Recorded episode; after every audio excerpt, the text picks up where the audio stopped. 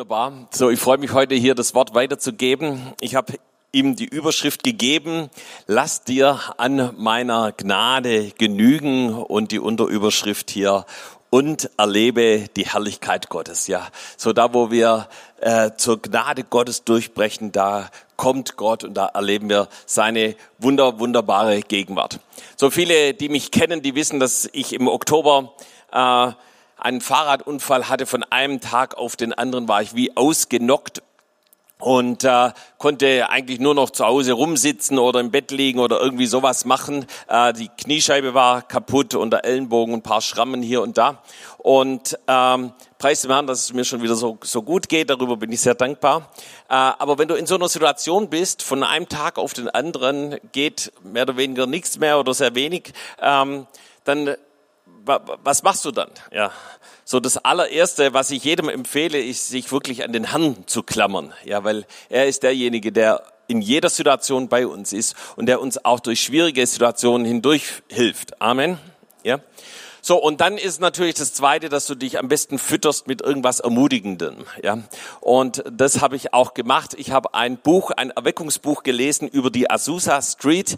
Ich nehme stark an, dass es das auch drüben bei unserem Medienshop gibt. Und da hat ein Mann einfach nur Interviews gemacht von Leuten, die das tatsächlich miterlebt haben. Die Erweckung Los Angeles äh, 1906, wie der High Geist in besonderer Weise kam und und wirklich ganz, ganz starke Dinge passiert. Und wir lesen dort in dem Buch äh, sehr viel über die Herrlichkeit Gottes, wie die Herrlichkeit Gottes in die Gemeinde gekommen ist und es so, wie du es in der Bibel lesen kannst, wie ein, ein Nebel oder ein Dunst war. Und die Kinder haben das dann oft genutzt, um darin Verstecki zu spielen, ja.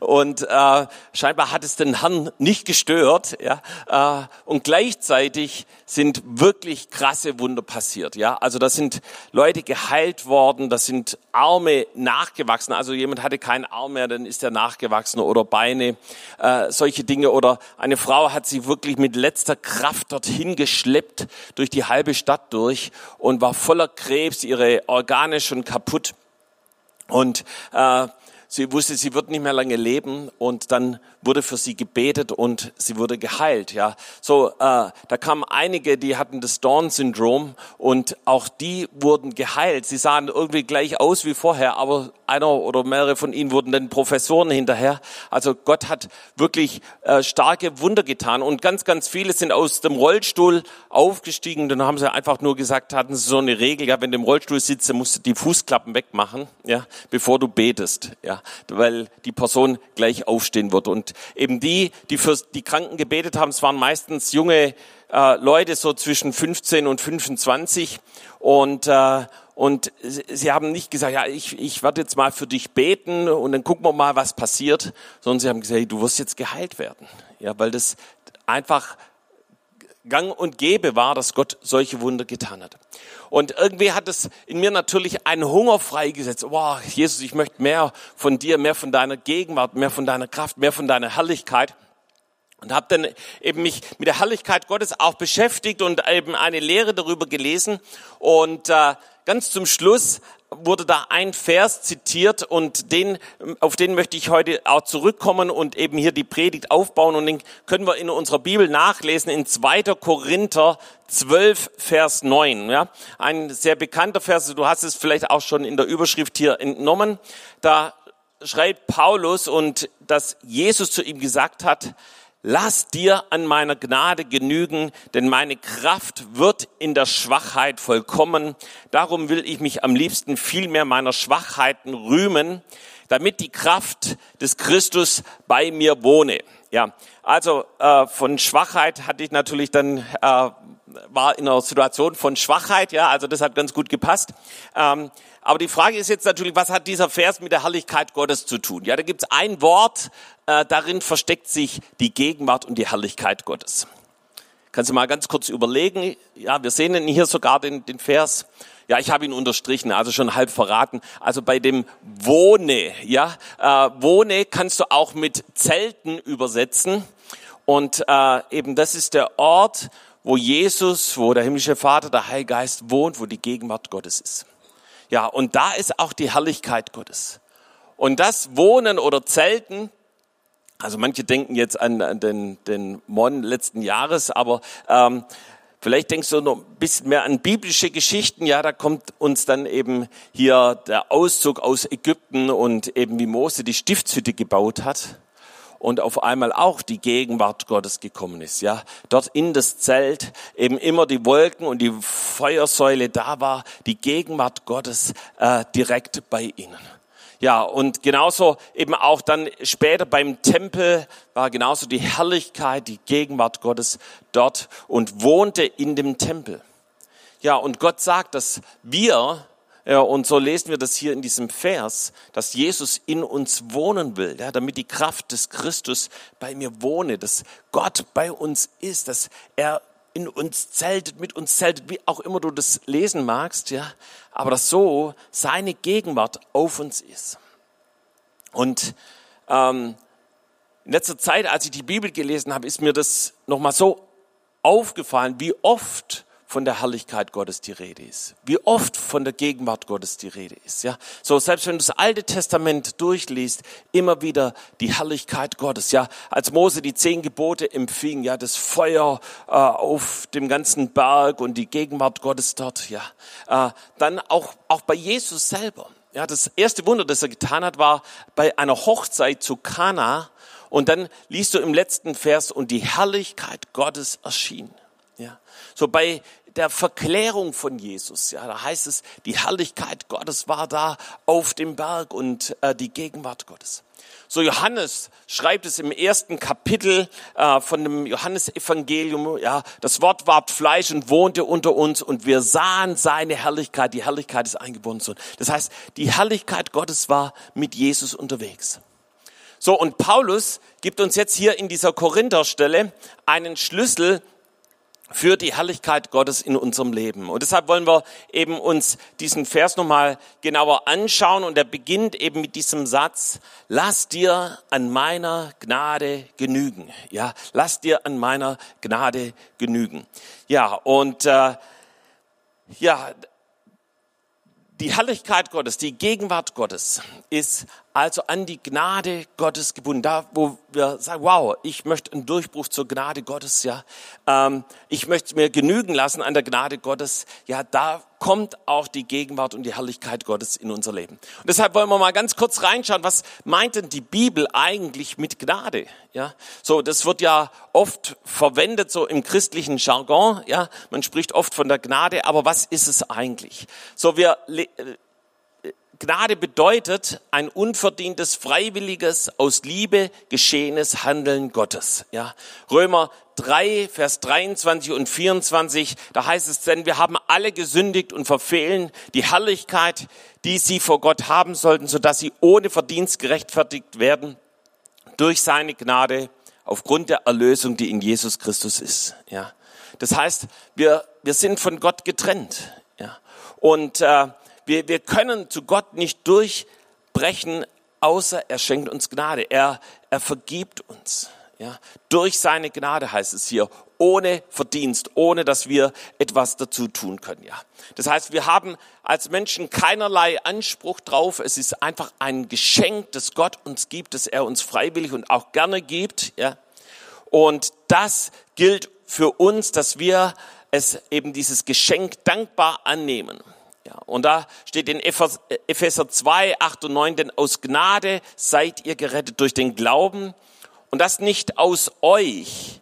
Gottes Gabe ist es, nicht aus Werken, damit sich niemand rühme. Und ich weiß nicht, wie es dir geht, wenn du über deine Rettung nachdenkst, denkst du, wow, das habe ich ja richtig cool gemacht, wie ich gerettet wurde. Hm, also ich kann das nicht von mir sagen, sondern ich bin so dankbar, dass da Menschen waren, die für mich gebetet haben. Ja, angefangen von meiner Großmutter, und äh, die ständig mit mir gebetet hat, ja, und äh, dann später eben auch Jobs und Charlotte, Ruben und viele andere, die mich an die Hand genommen haben, die mir geholfen haben. Und so kann ich heute sagen, wow, das ist die Gnade Gottes, die mich zu Jesus geführt hat. Und es ist äh, und wie es eben hier heißt, nicht aus Werken, damit sich niemand rühme.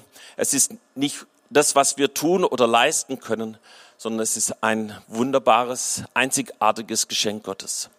Ja, und wir äh, schließen es ab, eben ihr in Jesus hat Gott seine überströmende Gnade uns angeboten und es steht in Römer 5, Vers 20.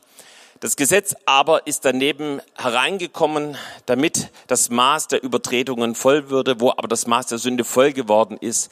Da ist die Gnade überströmend geworden. Das heißt, die Gnade Gottes ist viel mächtiger, viel kräftiger, viel powerfuler, viel größer als all das, was äh, an Schuld und Sünde in unserem Leben sein kann. So, und in Epheser 1, Vers 7 und 8 heißt es, in ihm, also in Jesus, haben wir die Erlösung durch sein Blut, die Vergebung der Übertretungen nach dem Reichtum seiner Gnade, die auch hier heißt es wieder, überströmend widerfahren ließ in aller Weisheit und Einsicht. Ja, das heißt, da ist, steckt so die Liebe Gottes dahinter, so das Herz Gottes, dass er sagt, hey, ich möchte dir gnädig sein. Und, äh, und das ist ein wunderbares Geschenk. Und das sollten wir nie vergessen, dass ähm, Gott uns so gnädig ist. Leider ist es so, dass es immer wieder dieses Gnadengeschenk Gottes so als billige Gnade abgetan wird.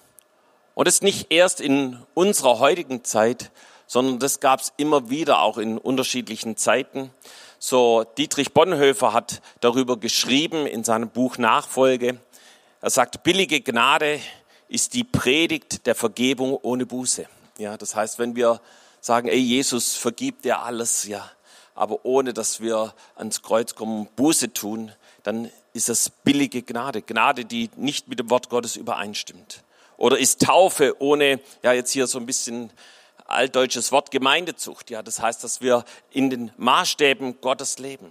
Ist Abendmahl ohne Bekenntnis der Sünden. So im Korintherbrief steht ganz klar, wenn wir das Abendmahl nehmen, sollen wir unser Leben vorher mit Gott in Ordnung bringen ist Absolution oder eben auch der, die, die, der Zuspruch von Vergebung ohne die persönliche Beichte, die Bitte um Vergebung. So billige Gnade ist Gnade ohne Nachfolge. Ja, und es gehört dazu. Wir, wir leben nicht einfach nur aus Gnade und das war's, sondern hat, Jesus hat einen Ruf der Nachfolge für unser Leben. Ja, ist billige Gnade, ist Gnade ohne das Kreuz oder Gnade ohne den lebendigen Mensch gewordenen Jesus Christus. Ja, so du kannst, wenn du über Gnade sprichst, nicht das Kreuz außen vor lassen, ja, oder auch Jesus außen vor lassen, sondern er hat dieses Werk vollbracht. Und äh, hier in der Vorbereitung bin ich auf jemand gestoßen, der heißt äh, John Walker und er ist Mitarbeiter in der Saddleback Church und er hat dieses Buch Nachfolge von ähm, von äh, äh, Dietrich Bonhoeffer genommen und daraus eben ein Buch geschrieben, um in, das in die heutige Zeit hier äh, zu übertragen. Und er schreibt eben auch über billige Gnade. Und er sagt, billige Gnade ist, wenn wir versuchen, die Standards des Evangeliums zu senken, indem wir den Preis des Kreuzes ignorieren und die Notwendigkeit der Umkehr herunterspielen. Ja, wenn wir also das, was Jesus am Kreuz für uns getan hat, die Maßstäbe, die er für uns äh, in, im Wort Gottes uns gibt, wenn wir das eben einfach klein machen. Ja. Er sagt weiter, billige Gnade beinhaltet eine einfache Nachfolge, die wenig Engagement erfordert. Sie geht davon aus, dass man in Gottes Heiligtum leben kann, wo Jesus das Gesetz erfüllt und dennoch unabhängig von den Geboten und dem Willen Jesu bleibt. Ja. Und das funktioniert nicht. Da, wo wir mit Jesus leben, da sage ich wir auch Ja zu seinen Maßstäben, zu dem, was er in dem Wort Gottes sagt. So billige Gnade rechtfertigt unsere Sünde. Es ist der Gedanke, dass meine Sünden vergeben sind und dass Gott mir zuzwinkern wird, wenn ich sündige. Aber die biblische Gnade, von dem ich möchte es hier die kostbare Gnade nennen, rechtfertigt den Sünder und nicht die Sünde. Sie verlangt, dass auf die Vergebung der Gehorsam folgt, dass Gnade an die Wahrheit gebunden bleibt.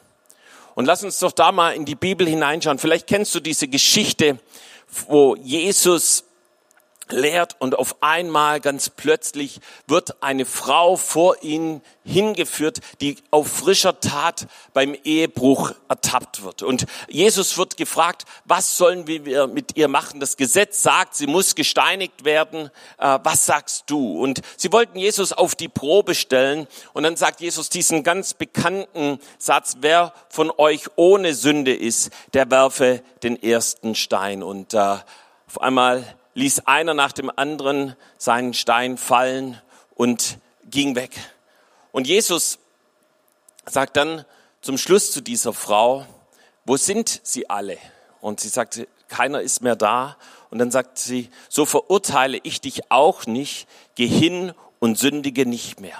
Ja, das heißt, Jesus vergibt dieser Frau, ja, er schenkt ihr Gnade, auch da, wo sie wirklich missgebaut hat in ihrem Leben, ja, aber er gibt ihr auch diese Herausforderung, geh hin und sündige nicht mehr, folge mir nach. Ja. Und ich habe mich gefragt, was war mit den Pharisäern und Schriftgelehrten, die eben die Steine der Anklage, ja, und vielleicht auch der eigenen Sünde in ihrer Hand hielten um sie zu verurteilen und zu ermorden. Und Reinhard Bonke sagte einmal, vermutlich hatten sie die gleichen oder ähnlichen Sünden begangen. Sie erkannten das auch, sonst hätten sie eben ihre Steine nicht fallen lassen und wären nicht zurückgewichen. Aber was für ein schlimmer Zustand. Sünde zu erkennen aber nicht zu dem Thron der Gnade, so wie es im Wort Gottes heißt, zu kommen, nicht ans Kreuz zu kommen, Gnade nicht zu ergreifen. Anstatt den Rückwärtsgang einzulegen, sollten die Schriftgelehrten und Pharisäer doch besser nach vorne rennen und sich mit der Frau gemeinsam niederknien und sagen, ja, ich bin auch so ein Sünder. Ich brauche genauso die Gnade und die Vergebung Jesu. Wisst ihr, es ist so wichtig, dass wir die Gnade und die Vergebung Jesu in unserem Leben ergreifen. Seine Gnade aus freien Stücken gegeben bietet dir Vergebung für deine Sünden. Aber sie beinhaltet auch die Erwartung, dass sich unser Leben radikal verändert. Ja, da wo ich die Gnade ergreife, da ändert sich unser Leben. Kostbare Gnade bedeutet, dass wir unsere Gewohnheiten verändern, unsere Gedanken erneuern, unsere Verhaltensweisen ändern, unsere Einstellungen und Beziehungen nach dem Willen Jesu ändern. Nichts kann bleiben, wie es ist. Nichts mehr wird dasselbe sein.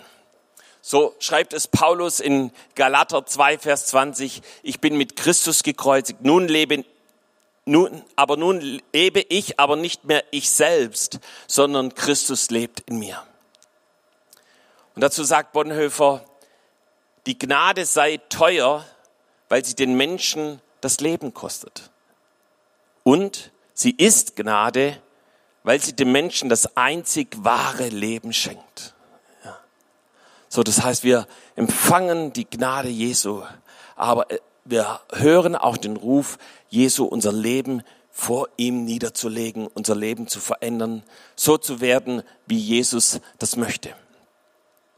So, durch Jesus sind wir in einzigartiger Weise mit der göttlichen Natur verbunden und leben nicht mehr unter diesem Gesetz, sondern unter der Gnade Gottes.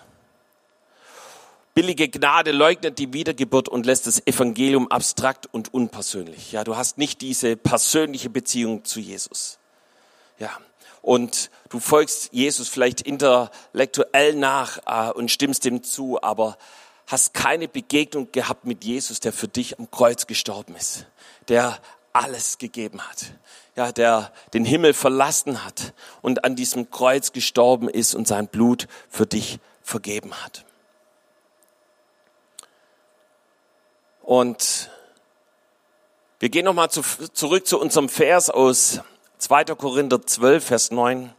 Und da heißt es in der Schlachterübersetzung, lass dir an meiner Gnade genügen oder wenn du in der neuen Genfer Übersetzung nachliest, heißt es dort, meine Gnade ist alles, was du brauchst. Oder in der Amplified Bibel wird es so formuliert, meine Gnade, meine Gunst, meine Güte und Barmherzigkeit genügt dir. Es reicht aus gegen jede Gefahr und es befähigt dich, die Not mannhaft zu ertragen. Ja, das heißt, da, wo wir in der Gnade Gottes angekommen sind, die Gnade Gottes, in der Gnade Gottes stark sind, da kann, egal welche Herausforderung kommt, egal welcher Berg vor dir ist, ja, du weißt, Jesus ist mit dir. Und was heißt denn dieses Genügen, wenn wir uns das nochmal, ja, lass dir an meiner Gnade genügen. Was heißt es denn genau? Ja, da, das griechische Wort kannst du übersetzen mit genügen, mit ausreichen, hinreichen oder auch zufriedenstellen. Und als ich eben diesen Vers gelesen habe, studiert habe, da habe ich mich gefragt, genügt mir die Gnade Jesu? Stellt sie mich zufrieden? Ist es ist die Gnade Jesu alles, was ich brauche? Oder gibt es da Dinge, die noch dazu kommen, ja, um mir Genüge zu tun, um mich auszufüllen, um mich zufriedenzustellen? Und ich glaube, Jesus fragt es uns immer wieder, ja, lässt du dir an deiner Gnade genügen? Ja. Und, oder gibt es da noch andere Dinge, an denen dein Herz hängt? Ja. Ähm, was eben noch einen größeren Platz einnehmen will als das, was Jesus für dich getan hat. Ja, gibt es da materielles, ja, vielleicht dein Haus oder dein Auto, dein Handy, dein Tablet oder irgendwas anderes? Gibt es da Hobbys, Sport, Fitness, wie du aussiehst? Oder die Ausbildung, das Studium, unser Job oder Karriere kann auch schnell einen Platz einnehmen, ja, was eben eine höhere Priorität hat als Jesus selber. Oder unsere Familie, Kinder oder auch Freunde. Social Media, Nachrichten, Filme, Serien, Essen. Wir können noch die Liste fortführen. So, die Bibel nennt das Götzendienst. Das da, wo etwas wichtiger wird als Jesus, wo ich daran mehr Freude habe, mehr Begeisterung, ja, wo mich das anmacht, ja, dann müssen wir aufpassen. So, wir kommen jetzt aus drei Jahren Corona-Pandemie. So, diese Pandemie hat unser Leben plötzlich verändert. Es kam der Lockdown, das Homeoffice. Und die Folge war, dass man auf einmal viel mehr Zeit hatte. Und die Frage ist natürlich, mit was füllt man diese Zeit aus? Wir haben viele Zeugnisse gehört, wie manche diese Zeit genutzt haben vom Lockdown und wirklich in die Gegenwart Gottes zu gehen. Gesagt haben, wow, Gott, ich möchte neu begegnen. So andere haben vielleicht in irgendwelchen anderen Bereichen ihre Zeit ausgefüllt. So bei mir war es so, dass ich eben zu Beginn der Pandemie angefangen habe, Rennrad zu fahren. Und es war eine schöne sportliche Betätigung, draußen zu sein, mit anderen unterwegs zu sein. Aber nach meinem Unfall jetzt hier im Oktober habe ich gemerkt, oh, es hatte doch einen zu hohen Stellenwert in meinem Leben eingenommen. Und ich kehrte um und ich ergriff neu die Gnade Gottes. Ich habe gesagt, Jesus, es tut mir leid. Was kann noch uns von der Gnade Jesu abhalten? Ich nenne das mal Pragmatismus. Ja. So, ich habe mal im Duden nachgeschaut, was das bedeutet. Da ist die Rede von einer Lehre, die das Handeln über die Vernunft stellt und die Wahrheit und Gültigkeit von Ideen und Theorien allein nach ihrem Erfolg bemisst. Ja. Also ähm, wenn wir das auf das geistliche Leben übertragen, ist die Frage, ähm, stellen wir unser Handeln, das, was wir machen, über die Wahrheit des Wortes Gottes, über die Führung des Heiligen Geistes. Und auf einmal werden Dinge einfach nur so christlich, ja, aber nicht mehr dem, was Gott wirklich von unserem Leben möchte. Und ihr Lieben, auch das ist kein Kavaliersdelikt, sondern da fallen wir zurück in dem, dass wir versuchen, irgendwie so zu leben, dass es noch ganz gut aussieht. Aber wir fallen aus der Gnade heraus, aus der, dem, was Jesus uns anbietet.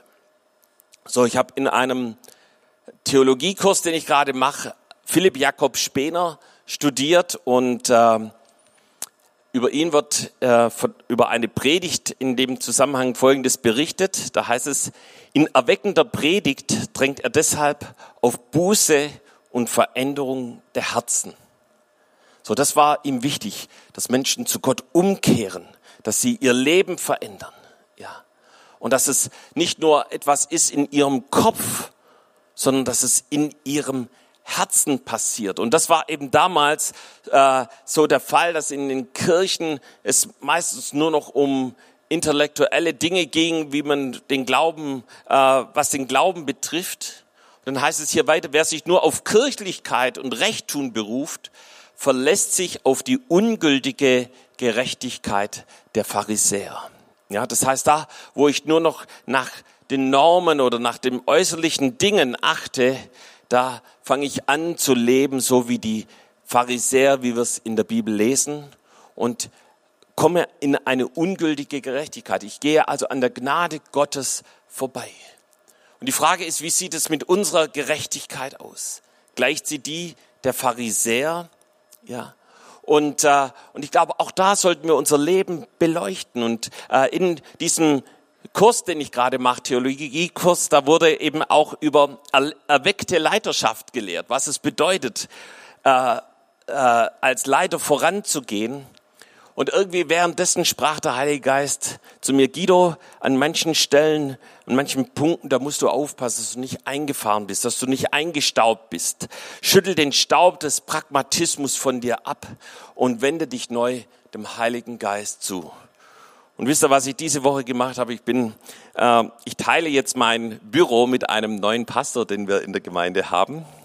Und das ist unser Kinder- und Familienpastor Eddie. Eddie, bist du hier? Ist, ja, da hinten, ja. Und Eddie ist noch ein paar Jahre, Jährchen jünger wie ich, ja, äh, als ich. Und ähm, diese Woche zu ihm gesagt, du Eddie, wenn du bei mir irgendwie siehst, ich bin eingefahren, ich bin verstaubt, bitte sag's mir sofort, ja. Und ähm, musste dann so an so ein altes Gleichnis denken von einem englischen Prediger, der immer vom alten Hund und vom jungen Hund gepredigt hat, ja. Und Eddie, ich hoffe, du bringst mich wieder in Fahrt hier, ja. Ähm, und äh, ja, und es hat mich erinnert, als ich junger Ingenieur war bei Bosch, ja, und da wollte wollte ich was bewegen, da kam man von der, von der Fachhochschule, ja, und möchte, und da gab es eben so ein paar Altingenieure und ich sag's euch, die waren zu nichts zu bewegen, ja. Die hatten ihr, ihre Ecke und du durftest sie nicht antasten und ähm, lass uns so nicht leben, auch wenn wir schon ein paar Jahre Christ sind, okay, ja. Ähm, wisst ihr, dies, dieses Wort hier hat Paulus geschrieben. Lass dir an meiner Gnade genügen. Was denkst du, wie lange war Paulus da Christ?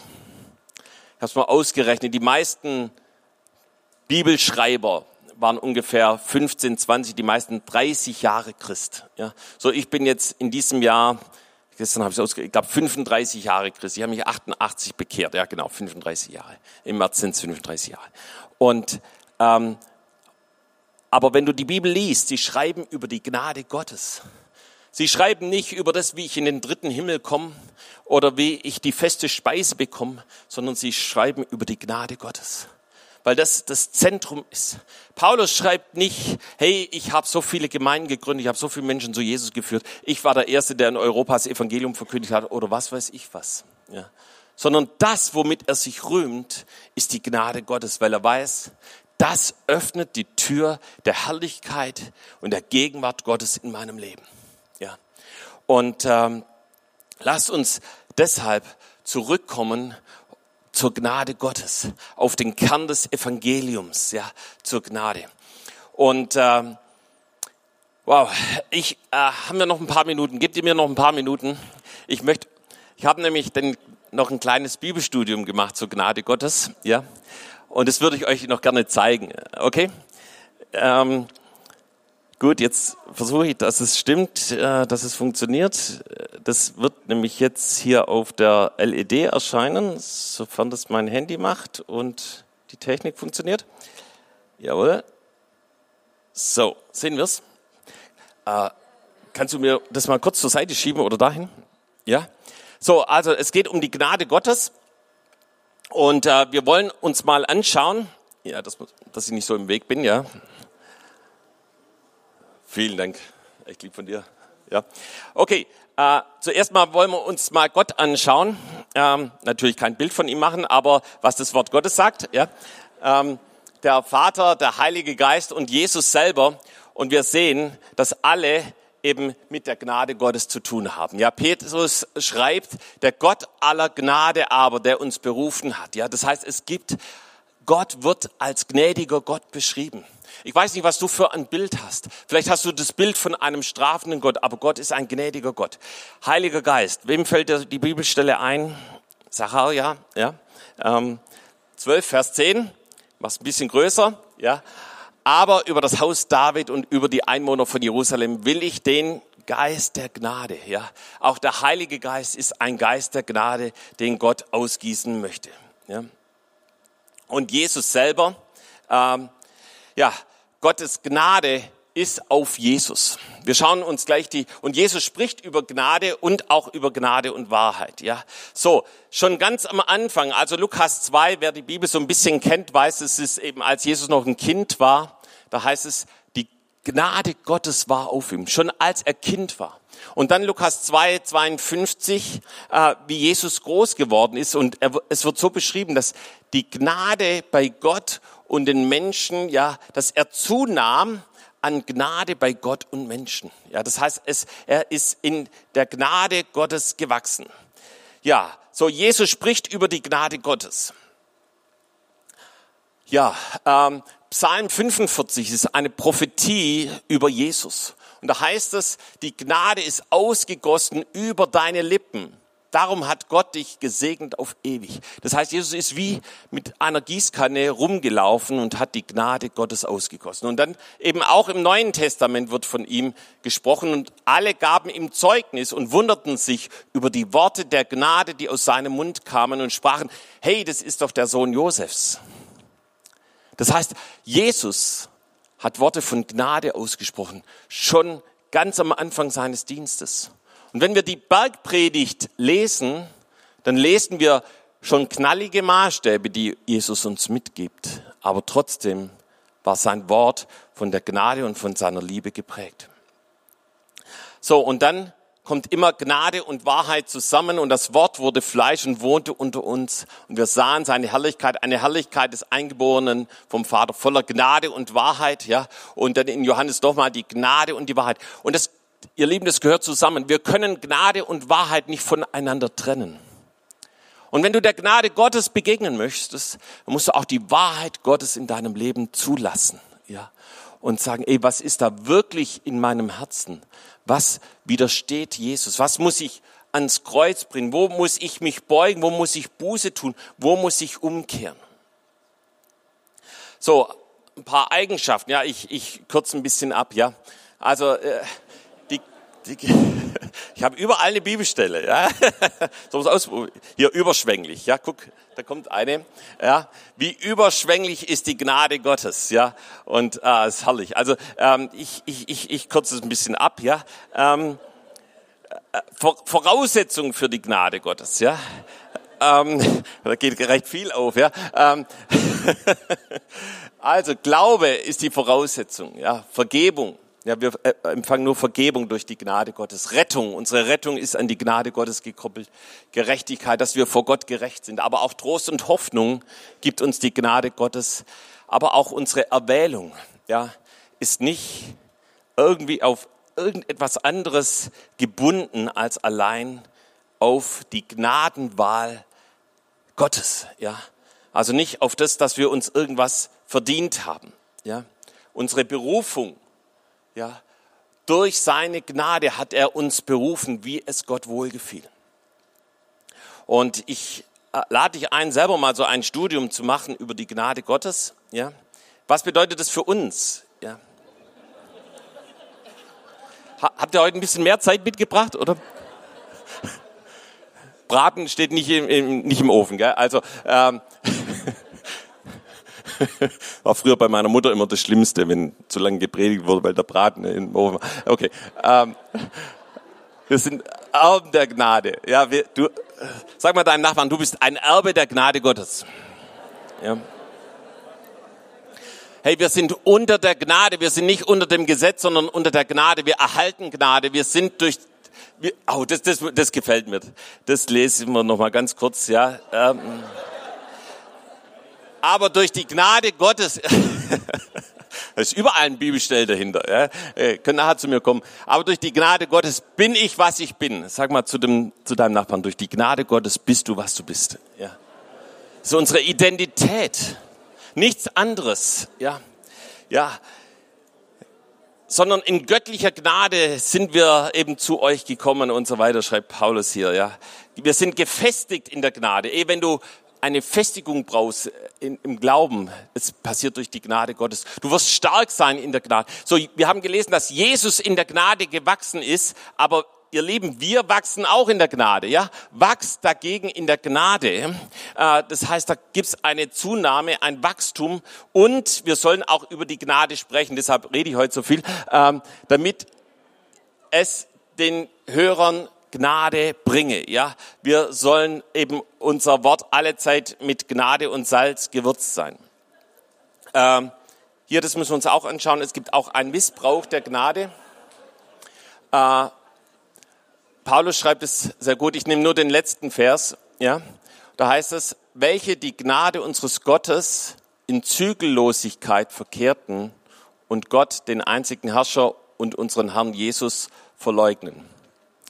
Weißt du, da wo, wo du, was ich vorhin gesagt habe, billige Gnade, da musste auch schon Judas oder auch Paulus drüber schreiben, äh, dass wir so nicht leben können, ja, sondern dass es Jesus einen Preis gekostet hat. Und ganz, jetzt gibt's Gnade ist ganz speziell für ein paar ganz spezielle Leute. Wollt ihr wissen, für wen das ganz speziell ist? Äh, dann höre ich auch auf. Einmal für die Demütigen, ja. Den Demütigen aber gibt er Gnade. Ja. Und ich finde, dass Paulus wirklich ein demütiger Mann war. Wir legen, lesen hier für die Aufrichtigen, ja, der Herr gibt Gnade und Herrlichkeit. Ja, da haben wir wieder den Zusammenhang. Wer in Lauterkeit wandelt, ja, wer sich ans Licht stellt und genau so seinen Dienern, ja, ja, dessen Diener ich geworden bin, gemäß der Gnade, der Gabe der Gnade Gottes.